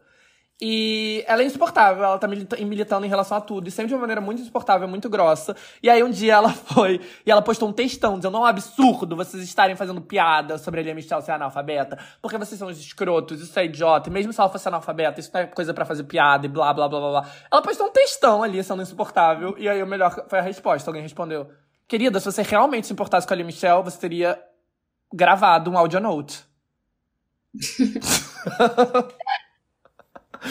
Ai, e aí, enfim, e aí ainda no, em Funny Girl ainda tem uma cena que ela fala, tipo, ah, eu não sou muito boa de ler eu nunca li muitos livros. Tem isso, sabe? Tipo, no diálogo ela tem que falar. E aí tem um compilado no TikTok. Amiga, depois eu vou te mandar, que é muito bom. Que é ela, sabe, tipo, em premiações, quando ela abre o envelope e, uhum. e, e, nunca ela lê. É sempre a pessoa que tá com ela. E aí a pessoa começa a falar e ela se junta, sabe? Tipo, a pessoa, e o ganhador é o Brad. Aí ela, Red Pitt, sabe?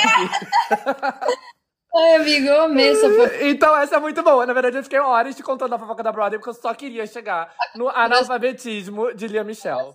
E foi eu isso. Acho... É essa fofoca, amiga. Amiga, eu amei, eu vou pesquisar mais, eu quero todos esses memes. eu vou te link. mandar. Eu vou te mandar. Bota podcast, você tem link? Você tem. Link? Ah, aliás, falando nisso, eu criei um, um, Instagram pro Tá Causando, que é arroba Tá Causando. Eu vou colocar lá. Segue. Eu tenho, dois, eu tenho dois seguidores, meu pai e minha mãe. E eu não sei como, porque eu não contei pra ninguém que tem essa conta. Eu nunca contei que eu tenho essa conta. E meus pais já me seguiram. Eles são muito supportive, né? Eles nem. Não, meu pai escuta o podcast, minha mãe nem escuta o podcast, mas ela foi supportive.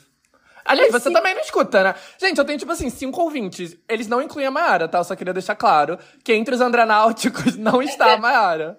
Mas porque é muito longo, eu já te falei pra você fazer em partes. Eu, preciso, tá eu, sou, que nem, eu sou que nem a Lea Michel. em algum lugar, eu preciso. e com, com, com audição. Você é. Você... É não, com legenda. Cara, mas ah. tem, esse, tem um meme que é tipo, ali é Michelle no meio de um teatro, assim, olhando com uma cara meio séria. E aí é tipo assim, eu no cinema quando descubro que o filme é legendado. Ai, mas isso é muito. E Europa, na verdade. É, tem muita. Na Europa, tudo dublado. Tudo dublado. E aí é. você coloca uma legenda e eles ficam freak out, não sabe o que Viram ali a Michelle. Imediatamente é. viraram ali a é. Michelle. Ai, Ai, amiga, mas é isso. Essa é a fofoca. Será que o som gravou? Será que a gente ficou aqui seis horas falando? E quando eu for, eu vou ver que nada foi gravado? Bem, bem provável. É bem provável. É uma possibilidade. Mas é, é isso, amiga. Então é isso. Me dá aí os updates da sua vida. Me conta como vai o casamento. O casamento não, como, como vai o, as preparações do casamento. Eu tô empolgado. Bem, eu acabei de chegar, né? Eu cheguei semana passada em Nova York, eu cheguei aqui sábado e, e a Emily tá, tem, tem tá no trabalho, ela tá indo no escritório, num projeto que inclui uma artista brasileira. Sério? Numa... Quem? Me fala, eu blipo. Ai, gente! Não. É, Qual é o projeto? Eu vou tirar toda essa parte, porque eu não... não... Isso é muito maneiro, vai ser bem bom. Mas ela, então, ela tem estado na, na, no escritório o dia inteiro, então eu não, eu, a gente nem se viu para conversar muito. A gente se viu, mas à noite, tá? A gente não conversou ainda muito sobre. Sobre o casamento. Fazer, mas a gente já tem várias preparações. Você é, você é bridesmaid. É verdade, você, você é uma bridesmaid. Eu vou poder escolher meu vestido, né, amiga? Não vai ser esse, esse, esse esquema. Não a, cor, não a cor, mas o estilo. Você vai amiga, ter um... mas eu, eu já sei, eu já pensei a cor que eu quero. Não do meu vestido, do meu, da minha roupa formal. É, será que vai estar na sua paleta? Não, não, não, quero revelar no podcast. Eu quero deixar uma surpresa. Ele sempre melhor revelar, porque daí eu passo pitch pra mim. Tá, tá bom. Ai, sabe o que eu acho bonitinho? Quando é tipo aquele azul bem claro. Você não acha charmoso? É, na verdade, ele tá na paleta, sabia? A gente queria uma coisa. Na paleta, na paleta. Na paleta. Eu não sei falar português também. Esse é um... É, bom, os ouvintes tá causando sabem que eu não sei falar português, não sei falar inglês. Ela, ela, fala nada. Ela, um, ela começou um álbum referência de casamento. E a refer... sabe, tipo, wedding references, tipo, shared album. E eu quero te mostrar a referência de casamento que esse álbum é. wedding inspo. Cadê? É um, é um monte de. É só. Homem ela... gay. Homem gay. O casamento gay homem com. bege. Não, é. Como que é? Oh, mais gay. Mais só tem casamento gay. de homem gay. Vocês vão se casar de taxido? Que a gente transition? Mas você tá vendo? É uma coisa meio pastéis, tá vendo? Mas vocês vão casar de taxida ou de vestido? Não, de vestido. é Por isso que não eu é falei, o que a que que é Emily isso? quer. A Emily claramente quer o tuxedo. Eu tô vendo. Não tem uma foto de vestido aí, amigo. Porque não tem representação, então a gente tem que ter, a gente tem que ter referência de homossexual gay, homem. Entendi. Homossexual gay. Homossexual gay. Ai, amiga, mas vai ser lindíssimo o casamento. Eu espero poder ir, porque eu tô fudido. Você não tem dinheiro, gente. O casamento vai ser. O casamento não vai ser. Eu posso falar onde vai ser o casamento? Itália, aham. Na Itália. Vai ser na Itália, o que eu acho ótimo, porque Mayara, brasileira, Emily, francesa, elas moram nos Estados Unidos. Elas tinham três opções aí de lugar. Elas resolveram ir pra uma região neutra. Mas a gente vai casar oficialmente antes aqui, então se você quiser, vem pra cá, pro casamento de verdade. Tipo, não de verdade, mas Amiga, sim. querer eu quero, só que eu, não, eu sou pobre. Você viu quando o real tá pro dólar? Quando eu morava em, em Portugal, eu também era pobre, mas eu era pobre em euro. Agora eu sou pobre em real, que assim, é outro patamar de pobreza. Quanto tá? Seis ou cinco? Ai, não sei, eu nem vejo, né? Mas o Tava Lula, o Lula vai ganhar, então vai ficar tudo de boa. Vai demorar 10 anos pra mudar o- depois que o Lula ganhar, mas sim. vai Sim, vai, vai começar, vai começar o caminho pro certo. Tá, amiga, eu tenho que nesse exhibit, tudo bem? Tá bom, tudo bem, amiga. Então tá, então é isso. Ó, é, manda aí um beijo pros andranáuticos. Beijo, André Náutico, um prazer estar aqui. É, Você é vai que exhibit? Aqui todo mundo é fofoqueira, amiga. Você tem que dar a fofoca completa. É que uma, exhibit? de uma, de uma mulher, que- de uma menina que a, a mãe dela parece que é tipo esse ícone gay que ela acho que mora em Mexico City, mas é daqui, tem uma casa aqui também. E a mulher dela, ou a ex-mulher dela, é a criadora do L World. E, ela, e elas são Ah, todas gays. World da série? Ela é gay, a outra é tipo, são, Entendi. são- Você vai num evento lésbico, você vai lá mostrar a força da mulher sapatão. Não, e eu nem tenho assim uma comunidade, mas agora essa é, tá com uma- um grupo aí que Mas você Depois- conhece a garota?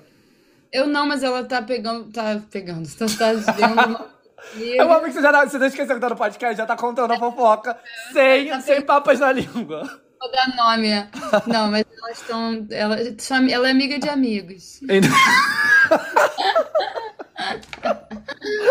Amiga, e eu acho muito engraçado que não existe o conceito de pegar no lesbianismo. Ela tá casando, ela tá em vias de casamento. Porque é isso, amiga. Deu um beijo. Quanto tempo você se mudou? Você, com a Emily na primeira semana você já tava morando com ela.